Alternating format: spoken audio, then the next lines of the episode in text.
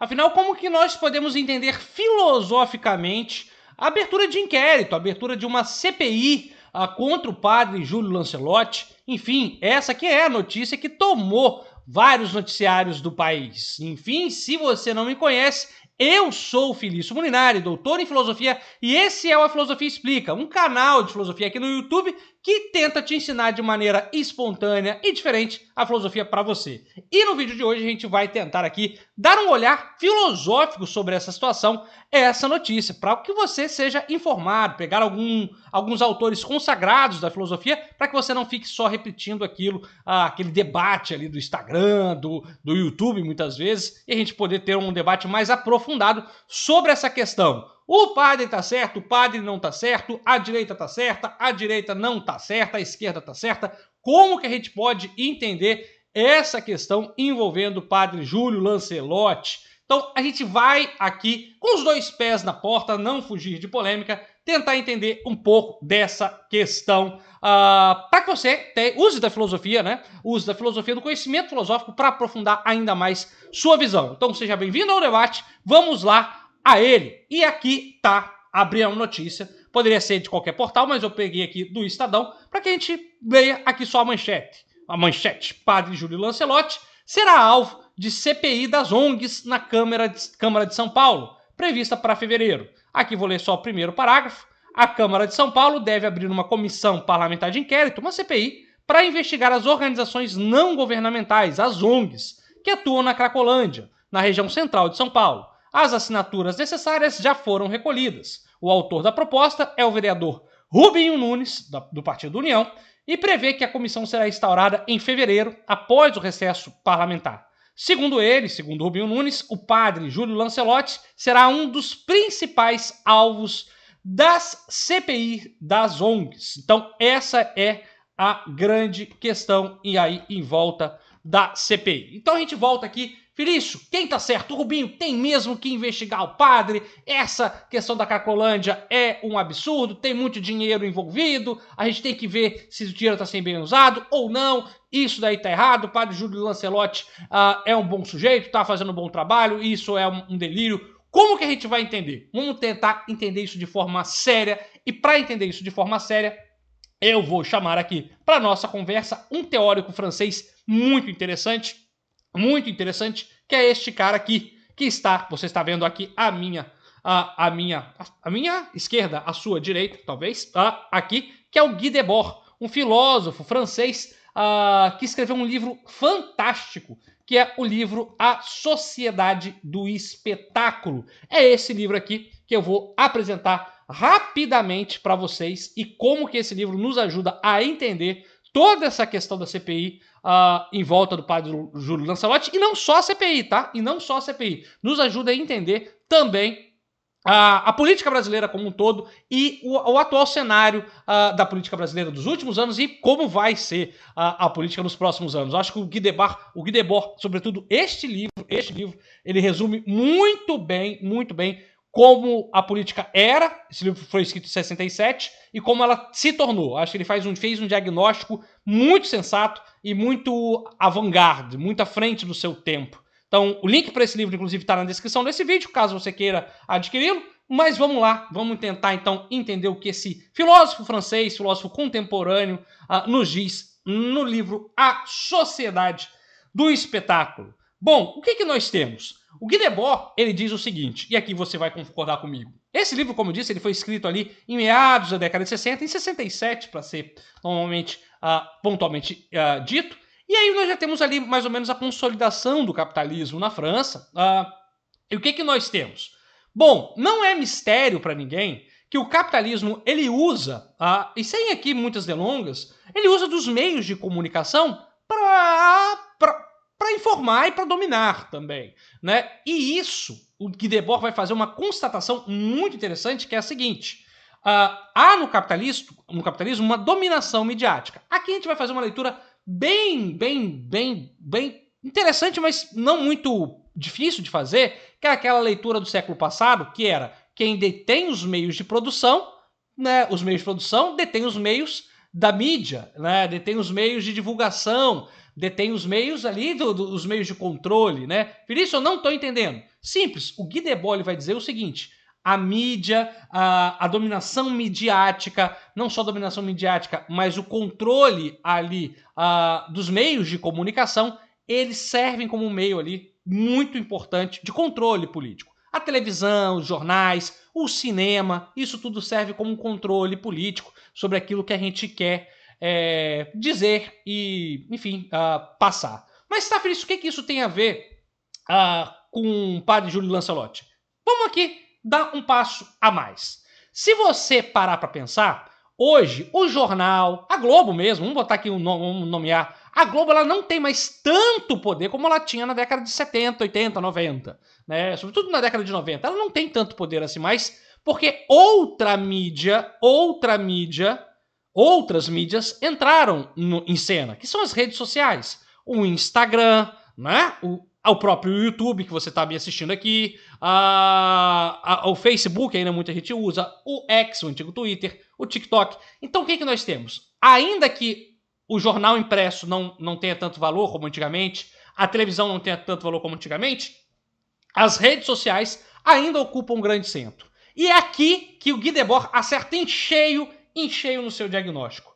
Para esse autor, para este autor, para o Guy Debord, o Guy Debord, nós vivemos numa sociedade do espetáculo, porque nessa sociedade do espetáculo, o que, que vai acontecer? Por meio, por meio de uma indústria cultural, que é um termo que ele vai pegar do Adorno e Horkheimer, também um livro muito importante, vai pegar da Dialética do Esclarecimento, um livro de Adorno e Horkheimer, pensadores da Escola de Frankfurt, também vou deixar o link na descrição, mas vamos lá por meio da indústria cultural, nós vamos ter toda uma leitura que vai fazer da política, vai fazer da política uma área de espetáculo. Vamos lá, Felício, seja mais claro. Hoje o que nós temos, hoje o que nós temos na política, nada mais é do que uma espetacularização da política. Se antes a política era dominada pelos meios de comunicação, Hoje a política está cada vez mais dominada pelas redes sociais, que também são meios de comunicação. Meios de comunicação e, sobretudo, meios de comunicação na massa, na, mão da, da, classe dominante. Né? Mas, enfim. Uh, e são meios de comunicação que dominam. Dominam por, por aquilo, dominam por meio da imagem, né? Que é o que, o que, que Debord vai colocar aqui, um termo que é bem interessante, que eu fiz questão de notar para não esquecer, que é o domínio pela imagem. Nós temos para Debord essa confusão que a sociedade do espetáculo cria, que é uma confusão entre ficção e realidade. A gente já não sabe mais o que é fictício e o que é realidade. O que é, Instagram, o que é real no Instagram e o que é fake. Né? Isso que era uma, era uma, um, um fake no Instagram, sabe? Aquilo que era do Instagram que você não sabe. Antigamente isso era muito na televisão, né? Você não sabia se o que estava passando na televisão era verdade ou mentira. Hoje vai para as redes sociais. Hoje a pessoa posta ali, você não sabe se aquilo que está na rede social, se a pessoa está feliz ou não. Você não sabe. Essa ideia de ficção e realidade da rede social está ali presente e passa para nossa vida também na política. A política começa a ter traços de espetáculo. É isso que o Guy Debord está falando, falando na sua sociedade do espetáculo. Essa espetacularização começa a adentrar na política. Começa a adentrar na política. E é aí que nós vamos ver cada vez mais deputados TikTokers, senadores uh, uh, influencers, que na verdade não surgem para defender valores da família, valores conservadores. Na verdade, eles não estão defendendo nada, eles só querem cliques. Eles só querem cliques, eles só querem likes, eles só querem seu dinheiro, na verdade. Mas enfim, mas eles só querem votos. Eles não surgem, por exemplo, a gente pode pegar na tradição antiga, na tradição antiga, se você tinha, por exemplo, um conservador, você tinha ali um conservador de direita, ele ia nascer do movimento, às vezes, da igreja, e aí ele seria um líder de igreja que seria eleito ali, ou mesmo um conservador liberal, um, um, um, uma pessoa de direita liberal. Ele sairia, talvez, de um grupo de empresários que escolheria e surgiria ali e votaria nele. Ah, ou uma pessoa de esquerda, que sairia, talvez, de, um, de uma reunião de sindicato e seria ali um líder trabalhista, né, sindical. Hoje não é nada disso. Hoje o político que ele é, segundo Guy Debord, o político hoje ele é um influencer. Ele está é, muito mais para um espetáculo do que para alguém que realmente está ligado na, nas causas mesmo. É isso que nós temos. A ficção e a realidade, elas já não têm mais tanta, tanta divisão.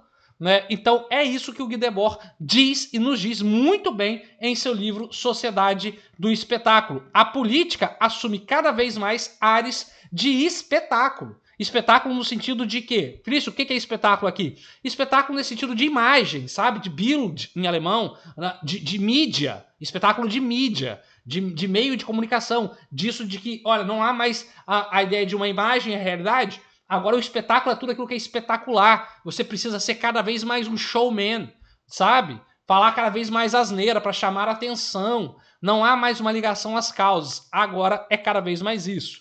Tanto é que você vai ver, e é, são vários os casos, de vários deputados novos, senadores novos, uh, vereadores novos, que vão no plenário, no Senado, na Câmara, fazem um, um take aleatório para o YouTube e saem e não fazem ideia do que estão votando. Como é, como é esse caso da CPI do Júlio Lancelotti, do Júlio Lancelotti. E você deve estar perguntando, mas Silício, será então que nesse caso o Júlio Lancelotti, uh, nesse caso nós temos então uma espetacularização da causa? Será então que o Rubinho está enganando todo mundo? Não é questão de enganar. Eu acho que o Rubinho que apresentou ali, ele não está enganando, ele está fazendo o que muita gente está fazendo há muito tempo, que é transformando a política num cenário, num circo, num circo, num espetáculo. A política para Guy Debord, a política no capitalismo, diga-se de passagem, né? a política profissional dentro do capitalismo se tornou um espetáculo. E o Rubinho entendeu isso e joga muito bem isso. E não é só o Rubinho que faz isso. Vários, vários uh, atores políticos entenderam isso muito bem. Tanto é, tanto é, e aqui eu trago para vocês uma, uma notícia que, para não me julgarem, ó, tá aqui, ó. Qual é o objetivo da CPI? O próprio Rubinho, para não dizer que eu não estou mencionando, o Rubinho diz que a comissão tem a finalidade de investigar as ONGs, que fornece alimentos, utensílios para uso de substâncias ilícitas, ilícitas e tratamentos de usuários. Mas, enfim, olha, só para termos ideia, desculpa que acabei fechando. O próprio padre Júlio Lancelotti não faz parte de nenhuma ONG. E aqui nós temos uma, um outro termo. Veja, apesar de o documento não mencionar nominalmente o Júlio Lancelotti em hora nenhuma, o próprio Rubinho usa suas redes sociais, sobretudo o Instagram, para atacar o padre. E ele diz lá no seu Instagram. Vou arrastar ele, o padre, né, o Júlio Lancelotti, pra cá em coercitiva, nem que seja algemado, afirmou o vereador. Eu vou fazer um raio-x, eu vou fazer um exame nas entranhas dele. Todo mundo vai saber por que tem por trás do Lancelotti. Veja, o que, é isso? É um espetáculo. O próprio padre nem sequer é mencionado no documento. Ele nem é mencionado. Nem é mencionado. Veja que o Rubinho faz tudo isso, faz um circo, um circo, porque ele sabe muito bem que por trás disso tudo, o que interessa na política, como disse o Guy Debord, é o like, é o like, é o clique, é a audiência, é o ibope. E ele ganhou muito ibope.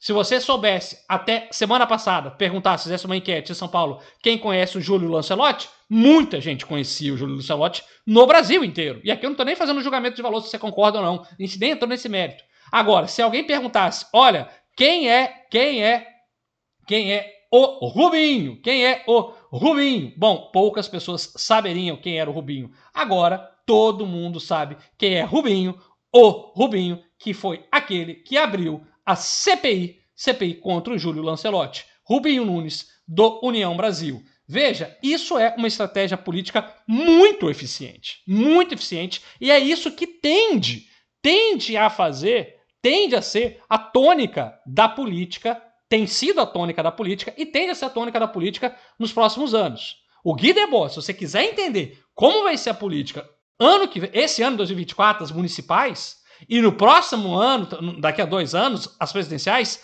vai a minha sugestão, vai a minha, minha, minha grande sugestão. Olha, tá aqui o link na descrição. Vai lá e pode adquirir esse livro, Sociedade do Espetáculo. Tá até aqui, ó, 50 anos depois, mais atual que nunca. Que nós vivemos numa sociedade do espetáculo. Tudo vira espetáculo.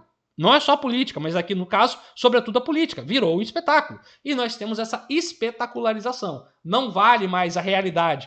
Que o padre, pouco, para pouco interessa se o padre está ou não vinculado à ONG. O sujeito me apresenta uma CPI contra a ONG e nem sequer se deu o trabalho de saber se o padre estava ou não vinculado às ONGs. Porque a realidade dos fatos não importa. Não importa. O que importa é o espetáculo.